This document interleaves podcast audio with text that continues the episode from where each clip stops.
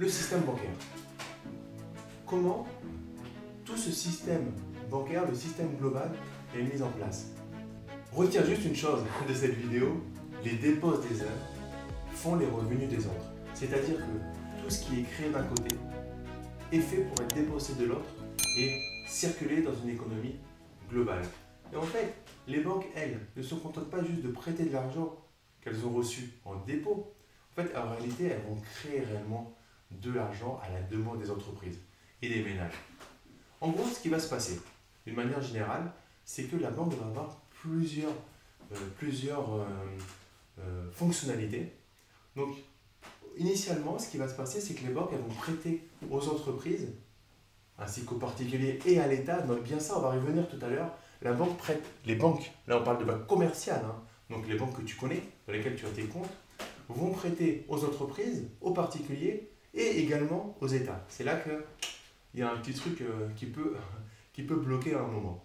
En fait, qu'est-ce qui va se passer? Les banques vont prêter de l'argent aux entreprises pour leur permettre de produire cette production qu'elles vont vendre et qui vont leur permettre d'avoir des revenus.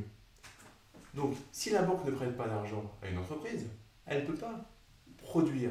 Si elle ne produit pas, elle ne peut pas payer euh, ensuite des, euh, des, salaires et du coup, le système est vite bloqué. Donc, en fait, le fait que l'entreprise, dans, ce système-là, ce premier, premier élément qui fait que la banque va prêter de l'argent à une entreprise est crucial pour en fait, faire une avance de trésorerie aux entreprises qui vont pouvoir produire et du coup euh, faire circuler l'argent, on va le voir en détail, dans le système économique. Donc là, à ce moment-là, apparaît la première fonction des banques. Le crédit bancaire qui constitue une créance de la banque sur l'entreprise et symétriquement une dette de l'entreprise au niveau euh, envers la banque. Et du coup, cela, ça va permettre tout simplement de, d'anticiper, de, de, gérer le décalage entre l'entrée d'argent pour la société grâce à sa production et la sortie d'argent pour payer euh, les revenus de euh, ses salariés. Revenus des salariés qui est encore un niveau dans le système économique puisque l'entreprise va payer des dépenses, salaire des salariés, et qui va du coup derrière faire de l'argent disponible sur le compte bancaire de ses salariés. Là, on voit tranquillement que la monnaie va circuler. Elle a été créée par la banque, prêtée aux entreprises et elle circule vers les ménages. Donc les salariés, ce sont des ménages au niveau économique. Et du coup, ils vont commencer à avoir de l'argent. Sous forme de salaire, via un virement de l'entreprise sur les comptes de dépôt de la banque. Là, ça te parle ton compte de dépôt. Quand tu es payé, tu reçois un virement sur ton compte. Et là, on a une deuxième fonction de la banque qui est de collecter et gérer les dépôts de la clientèle. Toi, tu es un client, tu as de l'argent qui rentre et de l'argent qui va sortir. Et là, qu'est-ce qui va se passer? Les salariés, eux, vont, avec cet argent-là, ben, euh, mettre en place euh, des prélèvements, des virements, euh, pour pouvoir payer ce qui leur permet de vivre au quotidien. Et c'est là qu'on va avoir l'entrée en jeu de la monnaie scripturale qu'on a pu voir tout à l'heure, la monnaie scripturale qui est une succession de chiffres et qui va euh, être mis en place à l'aide de moyens de paiement comme les chèques, les cartes de crédit. Donc c'est là qu'on a la troisième fonction des banques qui est de mettre à disposition de leurs clients des instruments de paiement afin de faciliter la circulation de l'argent dans le système euh, économique via, comme on a pu voir principalement, la monnaie scripturale. Donc les salariés, ils vont acheter des biens produits par les entreprises. Hein, tu es salarié de l'entreprise, mais tu vas acheter des biens produits par une autre entreprise, ce qui va se traduire à nouveau par un flux monétaire, puisque les comptes des ménages vers des comptes des ménages vers euh, les entreprises. Et tu vois, là, on commence du coup à avoir les entreprises qui vont du coup fournir, gagner la production, qui vont avoir leur production qui va leur permettre de gagner de l'argent. Et on a la circulation euh, de l'argent entre l'argent que l'entreprise a donné aux salariés qui va revenir aux entreprises via la consommation. Donc c'est un cercle sans fin où la banque prend les intérêts euh, à chaque fois qu'il y a un prêt et cela permet également à chaque partie prenante, euh, donc on a vu les ménages, les entreprises, de pouvoir produire, de pouvoir consommer, de pouvoir gagner de l'argent. On va voir après de pouvoir épargner pour le particulier, etc., etc. Donc en fait, on peut voir tout simplement les banques comme une gigantesque pompe qui crée, fait circuler puis aspire l'argent nécessaire au fonctionnement de l'économie globale. Donc, retenir quelque chose qui est très important. Il y a deux notions encore très importantes. La première notion, c'est que tu as deux styles de monnaie. Tu as la monnaie fiduciaire, qui est euh, les billets, euh, la monnaie euh, que tu utilises pour, pour, tes, pour tes petits dépôts, j'ai envie de dire, et la monnaie scripturale privée, qui est entre banques, équivalent aux lettres de change qu'on avait avant. Très important de comprendre bien ça. Maintenant, on va revenir à une notion qui a dû surprendre de ce que j'ai dit tout à l'heure, enfin j'espère. C'est que les banques privées, donc les banques commerciales, vont prêter de l'argent également à l'État. En fait, les États qui veulent s'endetter doivent obligatoirement passer par des banques privées, euh, bon, avec une, approbation bien évidemment de la Banque Centrale Européenne euh, pour les banques de l'Union Européenne. Il n'est pas possible pour une banque, euh, pour un État européen, de prêter, de s'endetter directement au niveau de la Banque Centrale Européenne. C'est, et je cite l'article 123 du traité de Lisbonne, hein, qui précise que c'est interdit Hein, ni la Banque Centrale Européenne ni les banques centrales nationales ne peuvent accorder de découvert ou tout autre type de crédit aux institutions, etc. etc.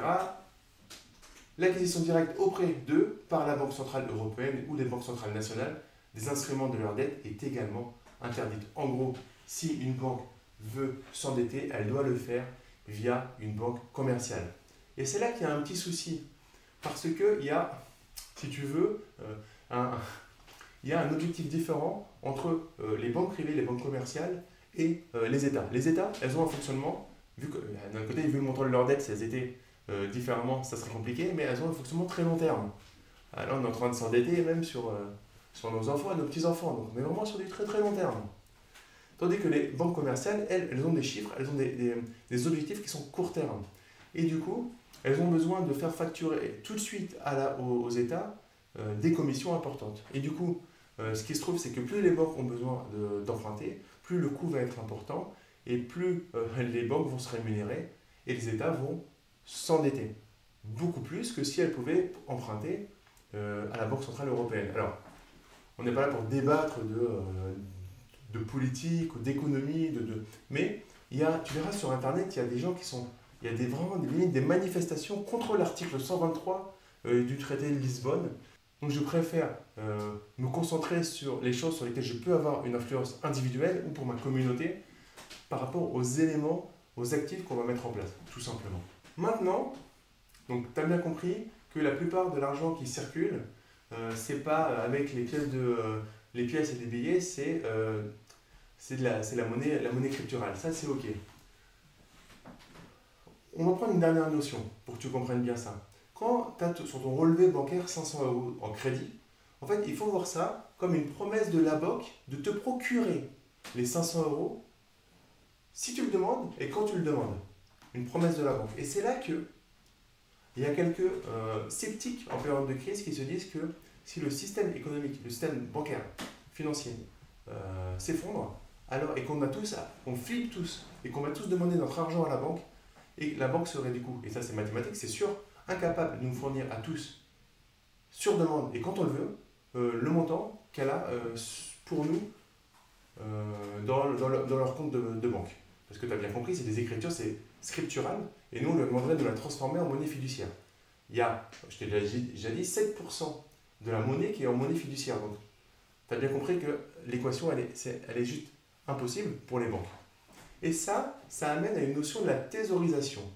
C'est une certaine défiance du système bancaire. Oui, mon ami, ce sont mes souvenirs, mes mémoires que j'écris. Et savez-vous ce que je suis en train de dire en ce moment? Eh bien, je suis en train de dire du bien des gens riches. Oui, c'est Comprenez-moi bien. Ce que j'appelle, moi, les gens riches, ce sont ceux qui dépensent leur argent et non pas ceux qui le gardent. Pour moi, l'argent n'a de valeur que quand il sort de notre poche. Il n'en a pas quand il y rentre. Eh, eh, à quoi peut-il servir quand vous l'avez sur vous? À rien. N'est-ce pas pour qu'une pièce de 5 francs vaille 100 sous Faut la dépenser, sans quoi sa valeur est fictive. Si j'étais le gouvernement, comme dit ma concierge, je taxerais impitoyablement les gens qui ne dépensent pas leurs revenus. Moi, je sais, je sais des, individus qui ont 7 ou 800 000 livres de rente et qui n'en dépensent pas le quart. Eh bien, je les considère d'abord comme des imbéciles et un peu comme des malhonnêtes gens aussi. Ah. Oui, le chèque sans provision est une opération bancaire prévue au code d'instruction criminelle et d'ailleurs c'est justice qu'il soit puni. Mais moi, voyez-vous, moi, Je serais d'une identique sévérité à l'égard des provisions sans chèque, parfaitement. J'estime que l'homme qui ne dépense pas ses revenus brise la cadence de la vie en interrompant la circulation monétaire. Il n'en a pas le droit. Je trouve cet extrait vraiment très, euh, très pertinent. Euh, après, euh, tu peux apprécier ou pas le, discours, mais ça fait réfléchir, ça amène à réfléchir sur le fait que avoir une défiance au système économique, c'est-à-dire se dire que je vais tout retirer par peur que le système s'effondre, mais en fait, t'entraînes euh, t'entraînes l'effondrement, c'est un mouvement de masse qui fait que si tout le monde fait ça, bien évidemment, en fait, tu vas avoir une vraie dépression économique et on a besoin de laisser l'argent en circulation et de faire circuler cet argent et qu'on va pas gagner grand-chose à tout sortir. Pour autant, là où, euh, c'est pour ça qu'on parle de cette thésaurisation, là où c'est très important aujourd'hui, c'est de euh, comprendre ce qu'on fait et comprendre qu'il faut encore plus aujourd'hui par rapport à d'autres euh, à d'autres époques, ne pas mettre tous ces œufs dans le même panier. Donc tout comme il ne faut pas, je pense, aller à l'outrance de cette thésaurisation, c'est-à-dire de sortir euh, l'ensemble de l'argent du système économique, il faut pour autant en laisser, mais en avoir, euh, peut-être en sortir quand même une partie, et la partie que tu vas sortir, du coup, ne va pas déséquilibrer l'ensemble, mais on a besoin de toute façon, pour repartir fortement, d'une forte inflation qui pourra se faire par un jeu euh, du système de, de circulation importante de l'argent dans le système économique et pas forcément juste de, euh, de capter, de sortir du système, euh, du système bancaire autant, euh, autant de liquidité que, que le principe qui est, qui, est derrière la, la, thésaurisation. Ça va être, alors c'est un peu complexe, certes, mais voilà, en vulgarisant, si on sort tout son argent, on a moins d'argent qui va circuler dans le système bancaire et c'est là qu'il va y avoir une grosse dépression économique. Et du coup, à force de faire peur aux gens, on les, on les fait faire ce genre de choses, un mouvement de, des masses, et du coup, euh, qu'est-ce qui va se passer derrière? On va vraiment arriver à, à, la crise économique euh, qu'on entend avec une, une, dépression économique. Donc, attention à ce que tu entends, c'est-à-dire qu'il n'y a pas de cata, et il n'y a pas du jour au lendemain. Par contre, il faut juste prévoir, et par rapport à ça, diversifier, euh, et pouvoir se dire que si à un moment il y a une ficelle qui lâche un petit peu, au moins temporairement, tu as d'autres ficelles à prendre. Parce que à côté de ça, bien évidemment, il y a un réel potentiel souci de laisser tout ton argent dans le système bancaire actuel.